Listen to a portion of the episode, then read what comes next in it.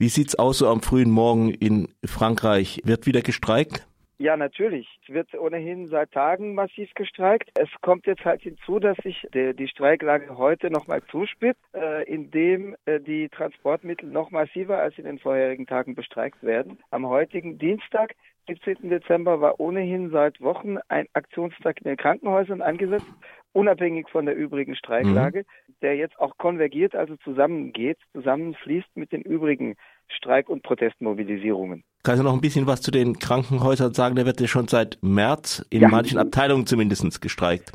Seit März in den Notaufnahmen und seit dem Sommer hat sich das dann noch ausgeweitet. Also das heißt nicht, dass dauerhaft gestreikt wird seit äh, neun Monaten, sondern seit März gab es immer wieder Aktionstage, an denen Teile des Personals sich entweder kollektiv krankschrieben oder tatsächlich in den Streik traten. In der Regel mit Rücksicht auf die Patienten und Patientinnen, also indem etwa administrative Maßnahmen blockiert wurden, ohne dass man jetzt äh, Patienten darunter hätte leiden lassen. Das richtete sich gegen die absolute äh, Budgetmisere und Mittel äh, die unzureichende Mittelausstattung in den Krankenhäusern, vor allem aber die unzureichende Personalausstattung.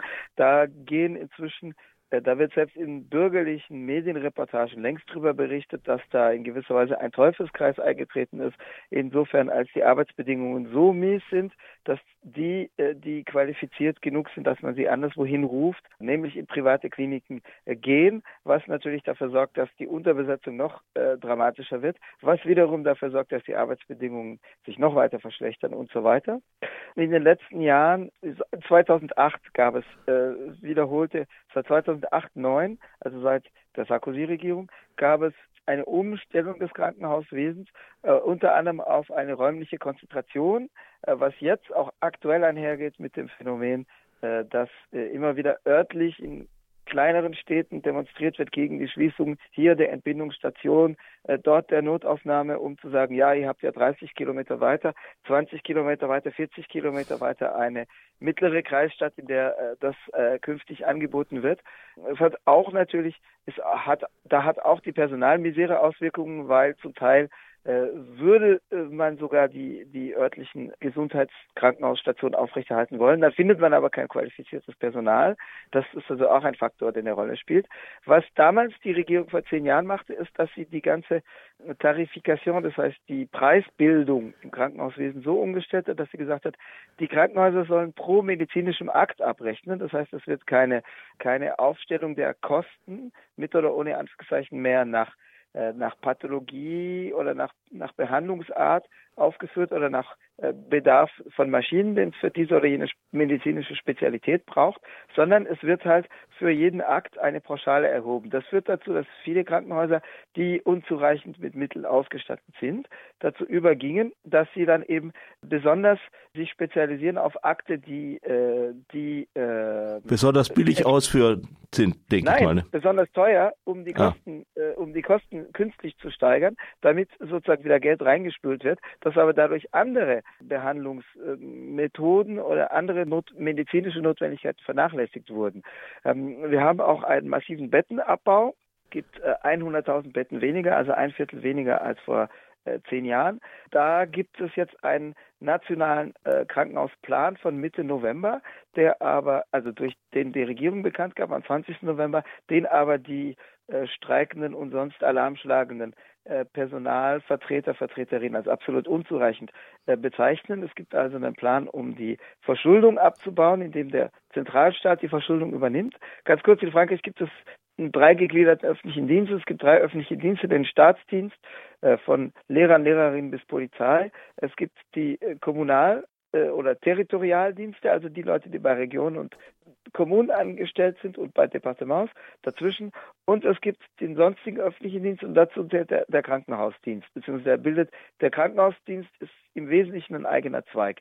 Äh, das heißt, die Verschuldung ist nicht die des Zentralstaats, sondern eine spezifische.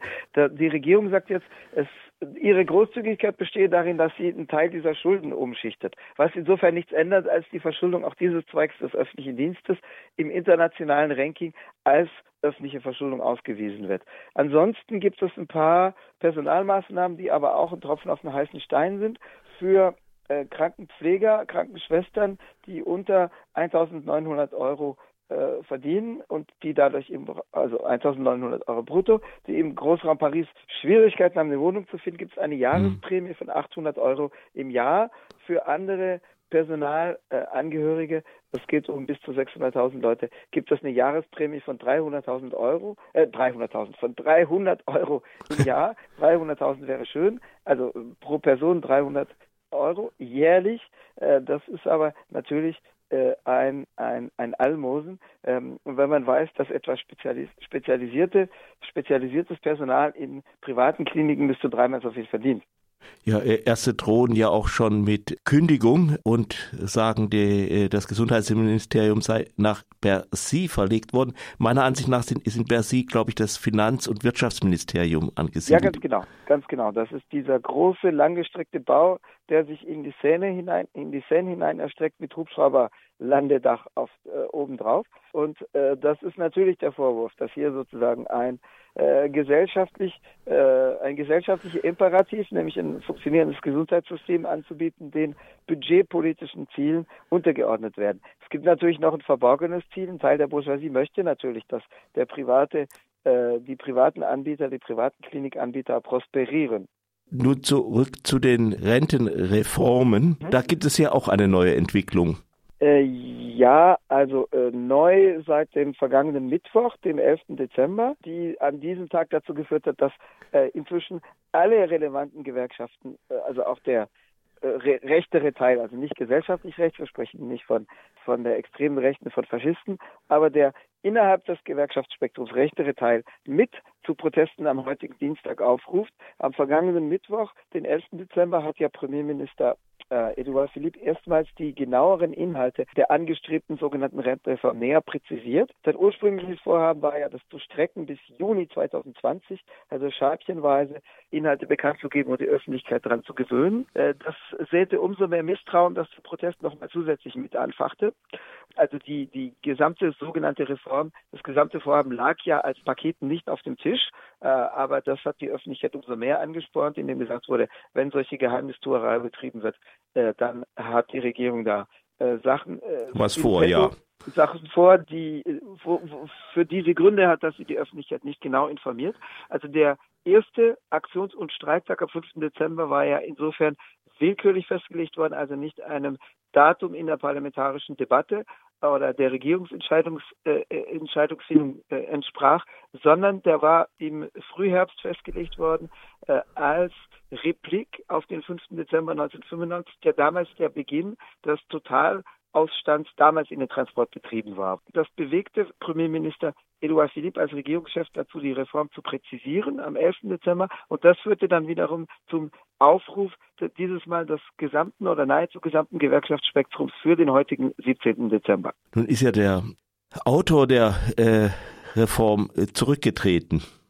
Ja, der musste zurücktreten. Also nicht der Autor, aber der Sonderberater der Regierung in Sachen Rentenreform, der natürlich äh, wesentliche Teile äh, en Detail äh, festgelegt und festgezurrt hat. Also das war eher der Chefunterhändler der Regierung, weil der dann immer an die Front geschickt wurde, um mit den Arbeitgeberverbänden und Gewerkschaften zu verhandeln.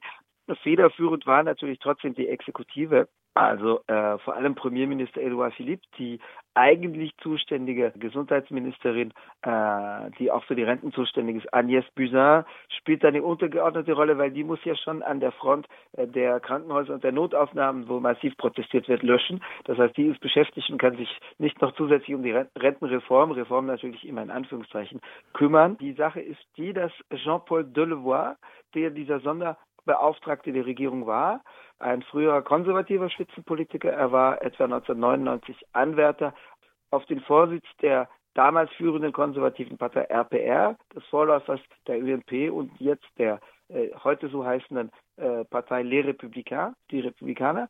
Dieser Jean-Paul Delevoye hatte den Status eines Regierungsmitglieds, also als Sonderberater für die Rentenpolitik äh, oder Rentenreform war er in die Regierung aufgenommen worden. Deswegen hatte er eine gesetzliche Verpflichtung, vor dem Hintergrund der Finanzskandale der letzten Jahre, vor allem dem Cahuzac-Skandal. Jérôme Cahuzac war für Steuern zuständiger äh, Minister in Bercy. Also in Bercy sitzen mehrere Minister. Einer ist für Steuern, einer für Haushalt, einer für äh, allgemeines Wirtschaften zuständig. Äh, war für Steuern zuständiger Minister in Bercy, hat aber selber etwas weniger als zwei Millionen Euro in der Schweiz versteckt. Und daraufhin wurden Transparenzregeln verabschiedet. Etwa Regierungsmitglieder müssen ihre Nebeneinkünfte offenlegen. Delevoye hatte das aber weitgehend versäumt. Also er hatte drei Nebeneinkünfte offengelegt, hatte aber drei, zehn Quellen von Nebeneinkünften. Das hm. heißt, hm. er äh, hat da den Regeln nicht Genüge getan. Vor allem aber war ein Teil der Nebeneinkünfte äh, zu verzeichnen, der aus Sektoren kam, die unmittelbar von der Rentenreform betroffen sind bzw. davon profitieren. Er bezog etwa 5.300 Euro monatlich, eine Kleinigkeit also, ähm, als Chef eines Versicherungsinstituts, also eines Instituts, äh, in das äh, die gesamte Versicherungsbranche einzahlt, also vorgeblich um fort, berufliche Fortbildung in diesen Versicherungsbranchen in diesem Versicherungsbranchensektor zu organisieren. Äh, da ging es natürlich darum, dass das Kapital, in diesem Fall das der Versicherungsbranche, sich da seinen Lobbymann hielt. Die Versicherungsbranche wird aber direkt von der Rentenreform profitieren, weil natürlich mit dem erwartbaren, mit dem nunmehr zu erwartenden Absinken der Renten ein Markt für die Versicherungen, nämlich äh, für private Altersabsicherungen, sich auftun wird. Delevoye, eine der Nebeneinkünfte, die er verschleierte, äh, war auch eine bei der Fondation SNCF, das ist die Stiftung der Bahngesellschaft SNCF.